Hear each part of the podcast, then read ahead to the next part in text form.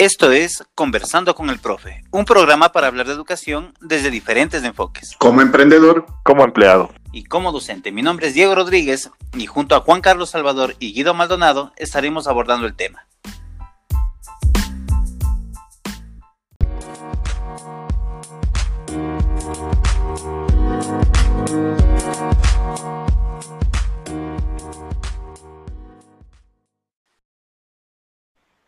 Crisis en la educación ecuatoriana. Un cuento sin fin. ¿Cómo les va muchachos? Otro día más de podcast y qué agradable estar de nuevo con ustedes. Juanito, Guido, ¿qué tal? ¿Cómo les va? Ah, amiguitos radiofónicos, un gustazo tenerles nuevamente aquí en nuestro cuarto programa ya en podcast, un hobby bastante entretenido. ¿Todo bien ya viviendo, acostumbrándose a la cuarentena? Juan, Diego, buenas noches. ¿Cómo están compañeritos? Les cuento que hoy fui al Super Maxi, una experiencia extrasensorial, se podría decir. ¿Todo bien? Sí, siguiendo las flechitas, no te creo que te pierdas dentro del Super Maxi. Y es, y es como adaptarte ¿no? a, la nueva forma de, ver la vida. Em, eh, hemos escogido este tema por lo mediático, ¿no? Y estamos en una situación en la que eh, se habla de recorte presupuestario para la educación, especialmente para la educación superior, a pesar que hace poco la Corte emitió su decreto o emitió su postura diciendo que recomienda no topar ese tipo de presupuestos al Estado, pero bueno, no sabemos en qué va a acabar. Y esto nos hace pensar en, quizá la, la juventud actual, los chicos de entre, no sé, 15, 19 años, no recuerden tanto cómo era la educación antes, es decir, antes vivíamos en paros, vivíamos eh, con problemas, huelgas, los profesores quejándose por presupuesto y un montón de falencias, ¿no? Entonces, eh, haciendo una investigación un poco pequeña, encontré un artículo que nos habla sobre la educación desde los años 80 hasta el año 2007. Y algo que me pareció súper curioso es, en, en, los años 80, una de las crisis que se dio dentro del mundo educativo fue eh, recorte presupuestario siguiendo políticas neoliberales relacionadas con organismos internacionales. Y no sé si estas palabras les suenan eh, un poco actuales, ¿no? Pero es justo lo que estamos viviendo ahora. Claro, eh, muy aparte de esta cuestión del coronavirus y esas cosas, pero igual se sigue dando. Entonces, la pregunta que les quiero hacer, ¿ustedes consideran que la historia de la humanidad, de los países, etcétera, es lineal o es cíclica? Es un tema bastante interesante el que nos, nos conlleva hoy día, ¿no? ¿Es lineal o es cíclica? Antes de eso sí quisiera un poco referenciarnos, ¿no? Hablar de, de este tipo de, de, este tema de educación y no tomar el y no topar el tema de política es bastante complejo. O sea, es un tema de que te va a llevar a la, a la cuestión política eh, sí o sí porque desde las altas esferas, desde las personas que nosotros elegimos, ellos van a decidir si es que yo le pongo un poco más de dinero, por ponerle un ejemplo, a un militar, a los militares, o voy un poco, un poco más de dinero al profesor. ¿Ya? Eh, si es que yo motivo a ese profesor o tengo profesores de, para tener un profesor bueno y una calidad de educación buena, o tengo un profesor de relleno, por ejemplo si genera un incentivo, una sana competencia a la, al, al, al, hecho de educar, o sea, que entre profesionales de, de, la educación exista una sana competencia donde puedan generar eh, mayor investigación educativa y ese tipo de cosas. ¿no? Todo, todo eso parte prácticamente desde el ámbito, desde el ámbito político. Ahora, eh, con referencia a lo que decías tú, eh, hay dos tipos de, llevar la temporalidad, ¿no? Según la cosmogonía indígena, el tiempo es cíclico, ¿ya? Por esta cuestión de las cosechas, de que es tiempo para labrar la tierra, tiempo para sembrar, tiempo para cosechar, eh, tener las cuatro estaciones y este tipo de cosas, nosotros fuimos educados por una cuestión cíclica. Ahora, para los países, eh, más, gente caucásica, el tiempo es más lineal. O sea, aquí nací y aquí morí.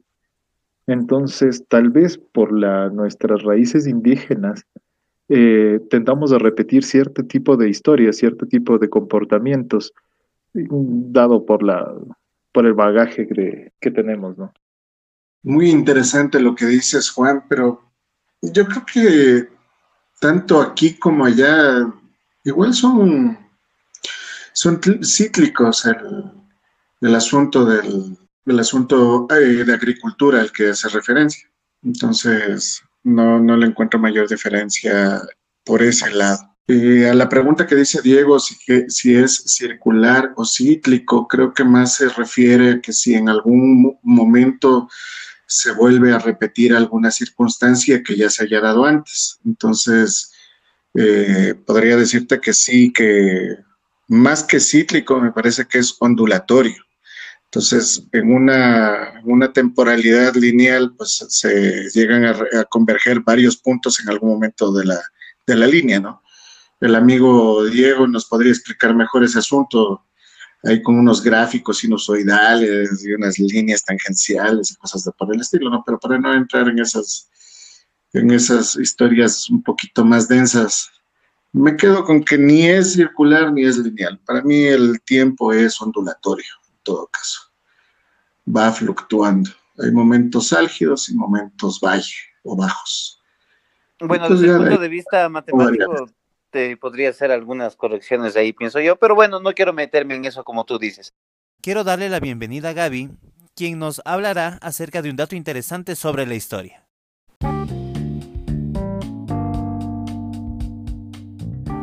Gracias, Diego. Teoría del retorno cíclico de la historia. Teoría idealista creada por el pensador italiano Vico. Según esta teoría, la sociedad humana pasa por tres fases principales divina, heroica y humana. Por edad divina, Vico entendía la infancia de la humanidad, es decir, la sociedad primitiva. La fase siguiente, edad heroica o adolescencia, es la de los estados aristocráticos. La humanidad alcanza la tercera fase en el periodo de su madurez, cuando después de la abolición de los privilegios de casta, se establece una igualdad burguesa. Enseguida comienza la desagregación de la sociedad y la historia de la humanidad retorna a su estado inicial.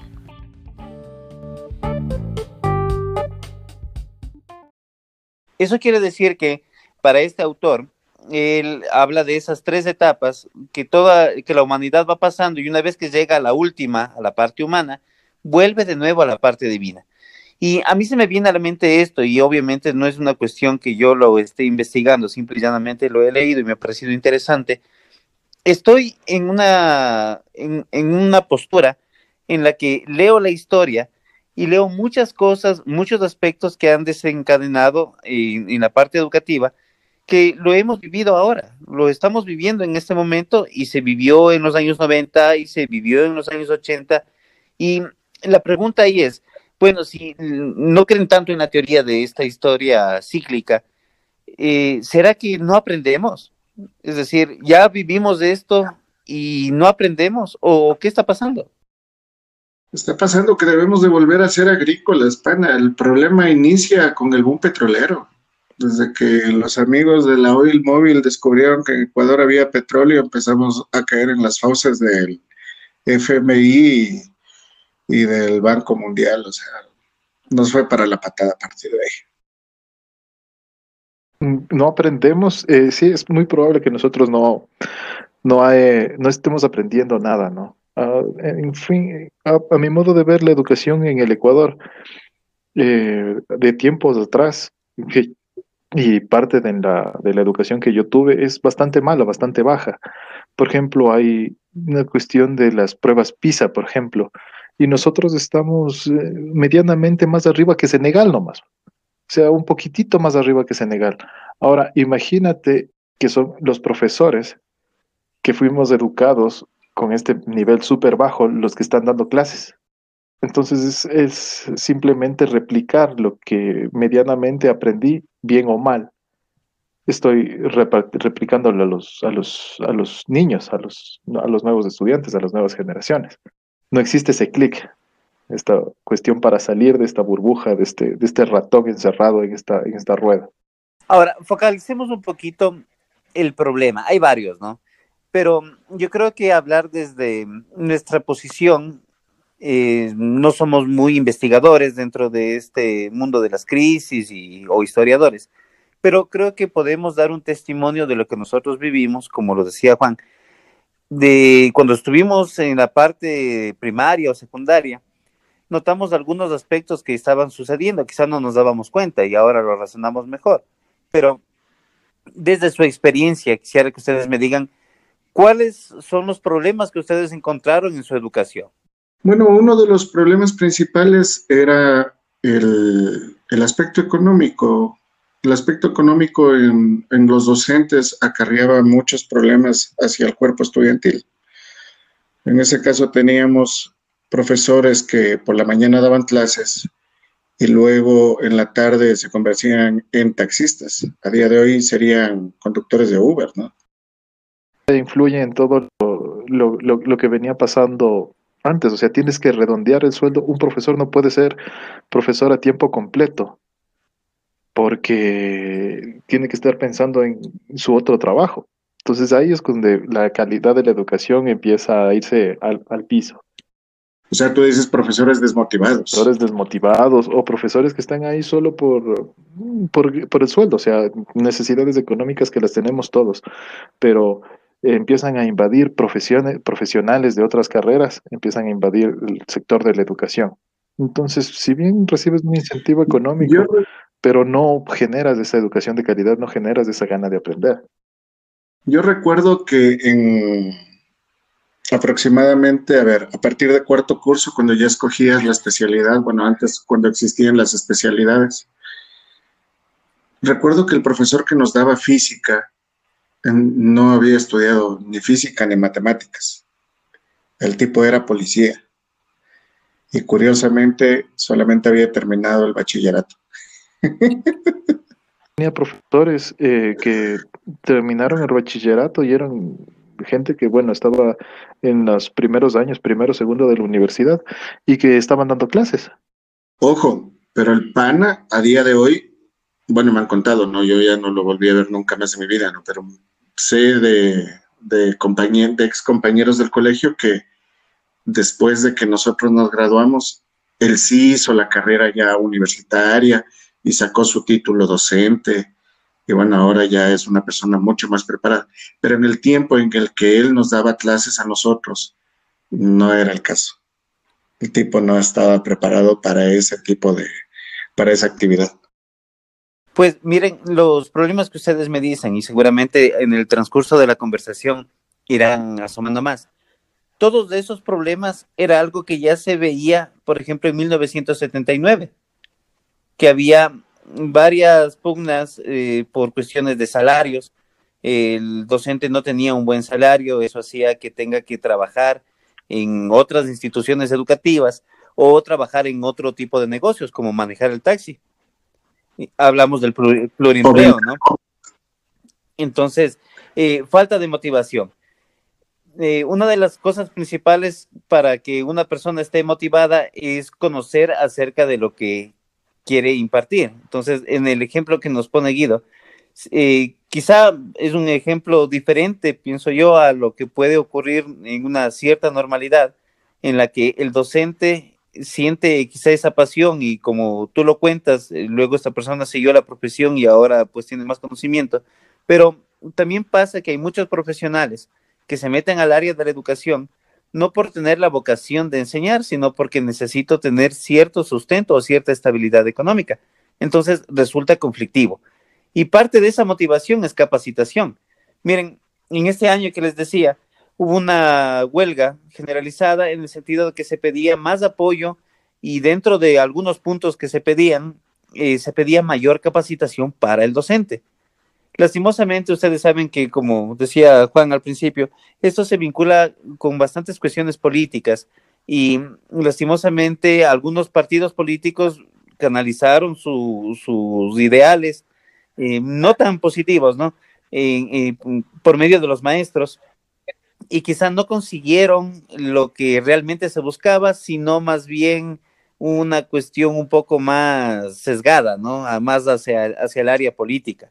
Ahora, todas estas cuestiones vinieron cambiando, ustedes se educaron en, en, una, en una parte de nuestra historia donde había bastantes paros, huelgas y cosas así. Entonces, algo que quisiera saber es, ¿ustedes eh, apoyaron de una u otra manera este tipo de actitudes eh, un poco violentas quizás? Pero, pero, pero, tú también estudiaste en, ese, en esa época, tú también eres de, de esa época. ¿Tú apoyaste alguno de esos paros?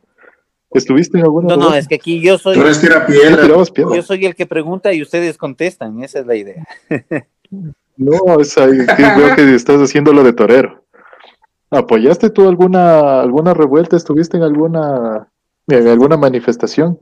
Porque bien o mal son cuestiones válidas. O sea, si es que no te, si es que no, una persona no se puede hacer escuchar por el gobierno, por su, su voto no vale o como no se puede hacer no puede, su idea no puede hacer ser expresada a las altas esferas del gobierno, tiene que hacerse escuchar de alguna manera, que sean Sí, sí, y está bien. Claro. Y, y ojo, no estoy criticando para nada, ¿no? Yo solamente estoy preguntando. Exacto. Mira, eh, dime, dime. Exacto, pero tú has participado en tu caso en alguna de ese tipo de, de revueltas. Verás, yo en mi época colegial casi no, ya, te soy sincero, casi no. Por yo creo que se vive una, situación un poco diferente en, cada una de las eh, personas, quizá en el sentido de que a veces ni siquiera sabes por qué se protestaba. Entonces era muy común encontrarte con gente que eh, estaba en protestas y tú le decías, oye, ¿y, por, qué, por qué hace esto? ¿no? decía, porque es bacán lanzar piedras. Entonces, Mm, quizá yo no me adentraba mucho a las cuestiones políticas cuando tenía, no sé, unos 15, 16 años, y quizás no me llamaba mucho la atención, pero cuando estudié en la universidad, fue ya una cuestión un poco diferente, ¿no? Ya tenía un criterio un poco más claro, entendía mucho mejor las cosas que estaban pasando en el país, y sí había ocasiones en las que decía, esto no puede ser, ¿no? Esto está mal. Y sí, salía a protestar muchas veces no de una manera muy violenta, te soy sincero, porque no, no considero que la parte violenta sea lo, lo, eficaz, pero sí desde el reclamo social, desde la protesta pública, pacífica, donde uno tiene que hacer escuchar su voz y hacer y unirse, ¿no? Unir fuerzas para poder conseguir objetivos. Claro, una. Entonces, esa, esa es la posición más o menos que yo tengo, pero yo quisiera más bien saber, eh, ¿ustedes cómo lo manejaron? No, una cuestión ahí, mm, solo un punto de orden, que ninguna revolución, ninguno de los cambios de los derechos que han tenido las personas o, los, los, seres humanos en, en, la evolución de, esta, de la vida ha sido pacíficamente. Todas las revoluciones o todos los cambios, todos los derechos obtenidos han sido mediante cuestiones violentas. Ya, nada.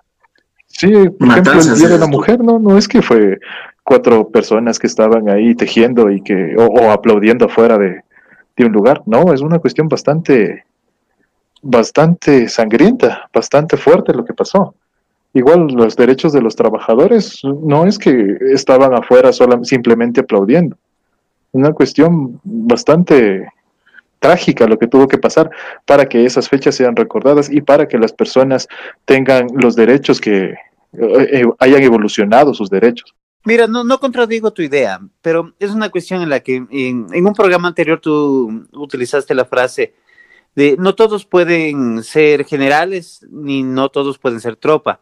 Y yo considero que dentro de un pedido social habrá la gente que se va más por el lado violento y como tú dices, la historia nos deja ver que es un lado que ha funcionado, pero también hay gente que está en la parte más eh, de la ideología, ¿no? En la parte más conceptual de las cosas y que también aporta a lo que están haciendo. Entonces, yo creo que ese, ese, ese grupo de, seres humanos son los que componen lo que se va a hacer. cuál, por ejemplo? ¿Qué, qué, qué fase ideológica, o sea, qué, qué movimiento ha generado un cambio? poco para que lo tengan claro nuestros amigos podcasteros. No, no, o sea, todas las cuestiones, por ejemplo, cuando se armaban las protestas en la Universidad Central, donde yo estudié, eh, no era una cuestión que vos llegabas y decías, oye, voy a ir a protestar. Era una cuestión organizada de una u otra manera. Es decir, había personas que organizaban a, las de, a los demás estudiantes, a las personas que querían asistir, y, lo hacían, ¿no? Entonces, esas personas eran un poquito más desde la parte de la ideología y te dejaban entender por qué era prudente salir o no salir. Claro, luego quedaba en tu conciencia a ver si lo haces o no, y también había cuestiones políticas que a veces se daban en las que a veces había cierta obligación a ir, ¿no? Pero a lo que yo me refiero es, mm, las personas necesitan una guía. Esa guía seguramente lo hace una persona que tiene esa ideología y lo piensa de esa manera. Porque lastimosamente, y supongo que ustedes me podrán dar la razón, hay mucha gente que se deja guiar de una cuestión quizá equívoca. Es decir, quiero ir a lanzar una piedra o quiero ir a hacer una cuestión de protesta, mm, no por un fin que yo considere óptimo, sino por ese ejercicio de adrenalina de estar en peligro, por ejemplo. Entonces, eh, eso es algo que yo considero absurdo y deprimente pero ir allá por una ideología que está consolidada, que está fuerte, es porque lo tuviste que razonar, lo tuviste que pensar. ¿Entiendes? Es decir, no estoy diciendo que la gente vaya de una cuestión extremadamente pacífica, pero tampoco defiendo la violencia. Es una cuestión que tiene que llegar como un punto medio. Yo los escucho los dos debatir tan álgidamente que la verdad es súper entretenido ver cómo se sacan los cueritos al sol. En todo caso, sí, yo creo que aquí hace falta el, un, área gris, que sería la unión de las dos. Y la verdad es que ni en los, ni en los 70s, ni en los 80s, ni en los 90s, las revueltas educativas conllevaban mayor cambio real o sustancial en la educación.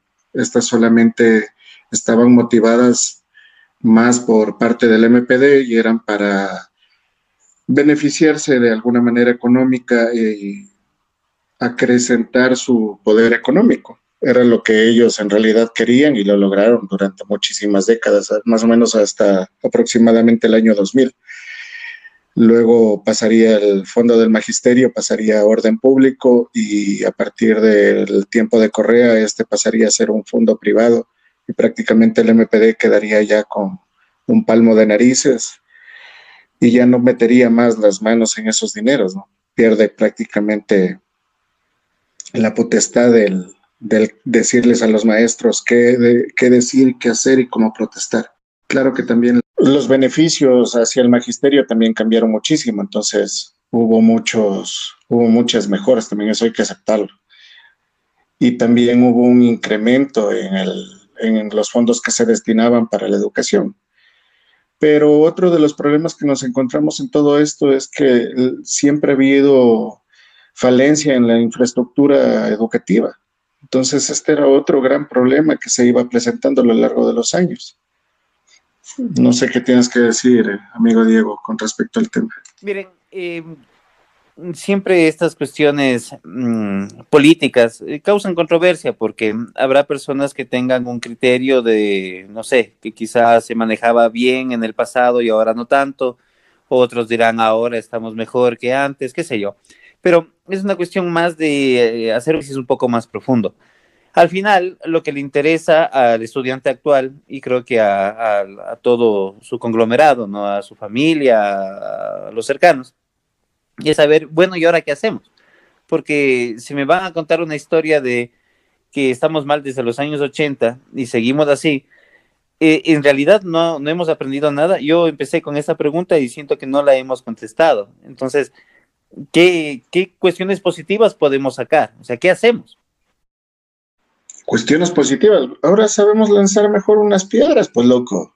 Ya sabemos crear unas molotov que no se te chispen en la mano. O sea, si te das cuenta, movimiento parabólico. La, protesta social, la protesta social eh, en los últimos 10 años, pues ha decaído bastante en comparación a lo que era antes.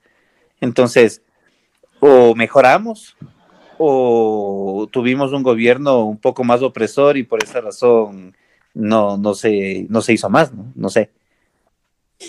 Uy, ese, ese tema a más de uno le va a arder si dices que hubo un gobierno opresor.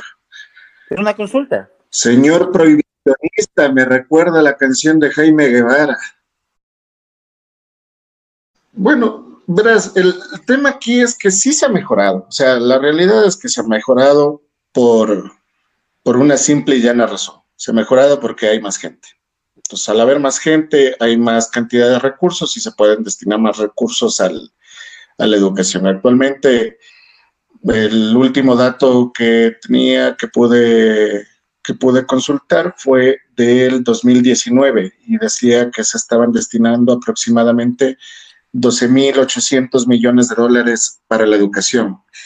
Estamos hablando de que se está destinando alrededor del 5.3% del PIB en ese año, ¿no? Pero también hay que considerar que la población económicamente activa ahora es mucho más alta que en la década de los 70. El problema es, como decía Juan al inicio también, el problema es el de siempre. El problema es que tenemos una corrupción sumamente arraigada. Y a pesar de que ahora hay muchos más recursos, pues siguen habiendo los mismos problemas. Entonces, no es cuestión de que no hayamos aprendido, la cuestión es de que siguen robando. Esa es la, el, meollo de todo el asunto. Como es como el, la culpa es de la vaca, ¿no? Em, dos cosas ahí.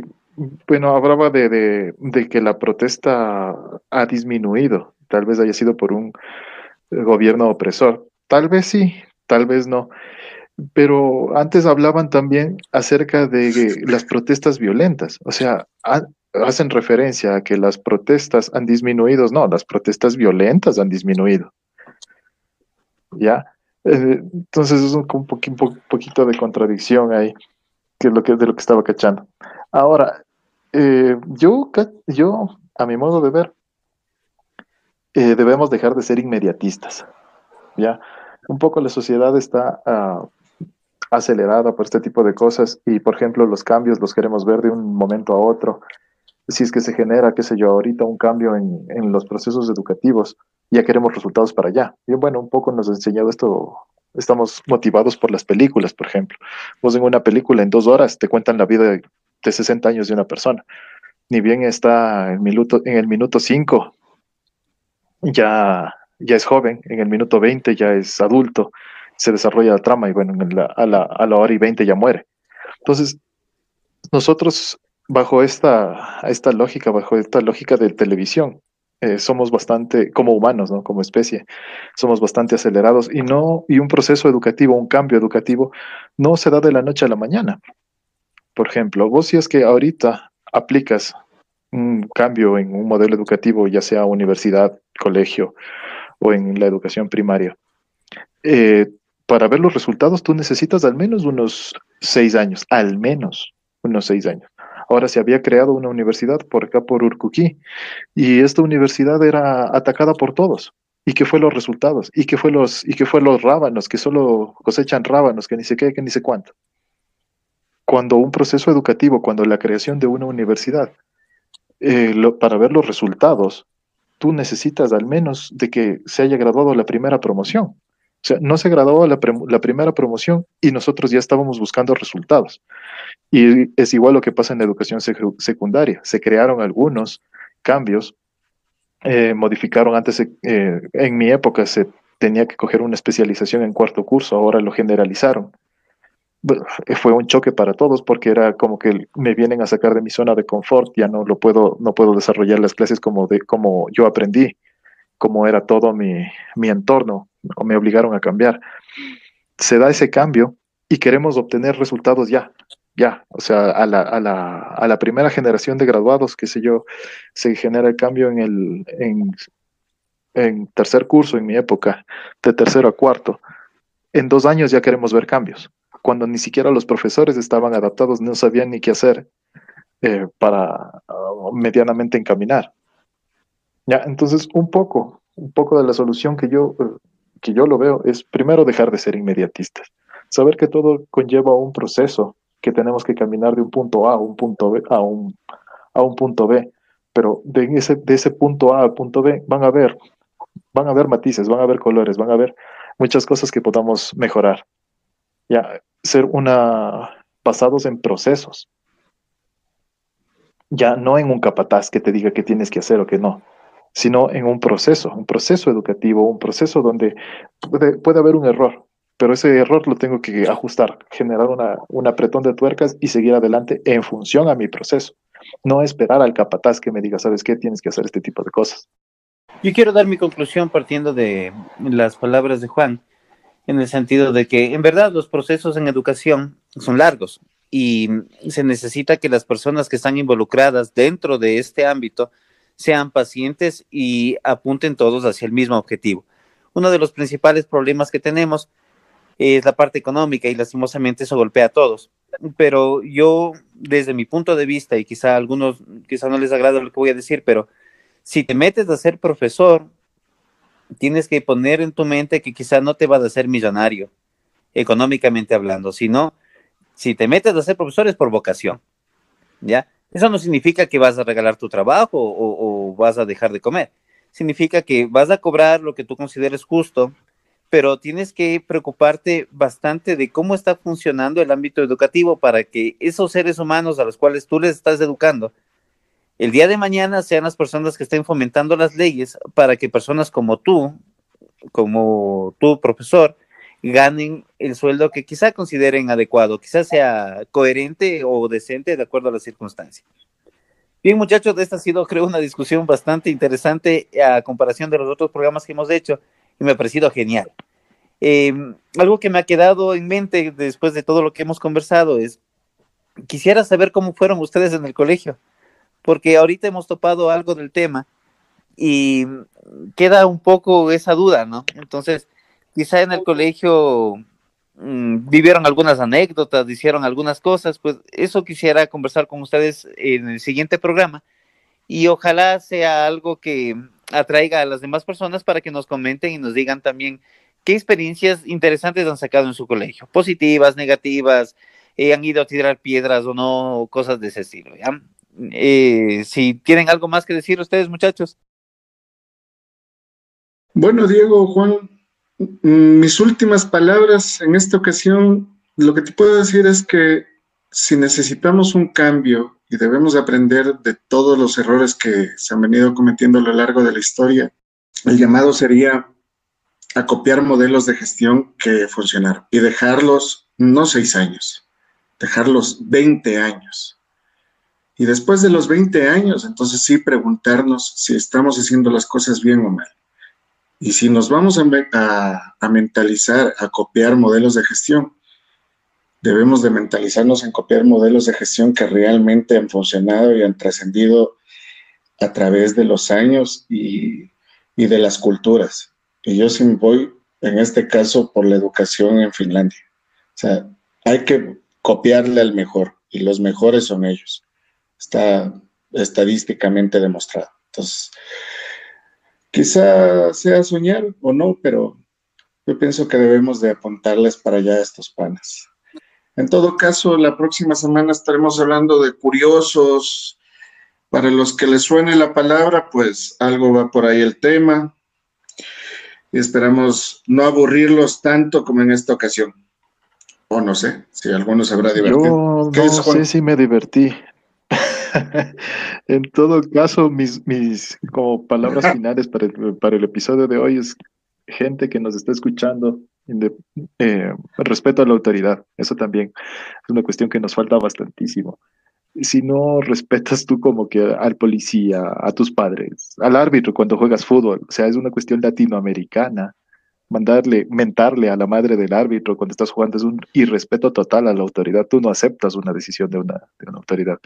Y parte de esas autoridades, al fin y al cabo, son los profesores también. Entonces, bastante respeto a, los, a todas las autoridades. Pero no dices que quieres lanzar piedras a la gente. ¿Cuándo he dicho yo que quiero lanzar gente, piedras a la gente? Y yo digo que ninguna protesta eh, pacífica ha generado una, un clic para evolución de la sociedad. Bueno, compañeros, vamos terminando esto. Amigo Juan, redes sociales. redes sociales, síganos como conversando con el profe. Estamos nosotros en Facebook, estamos en Anchor, en Spotify, en Instagram. Creo que son todas. Estamos ¿En en dónde todo menos en la sopa. Ha sido un gusto estar con ustedes. Gracias, muchachos, que tengan una excelente Pasen bonito. semana y nos vemos la próxima semana. Hasta luego.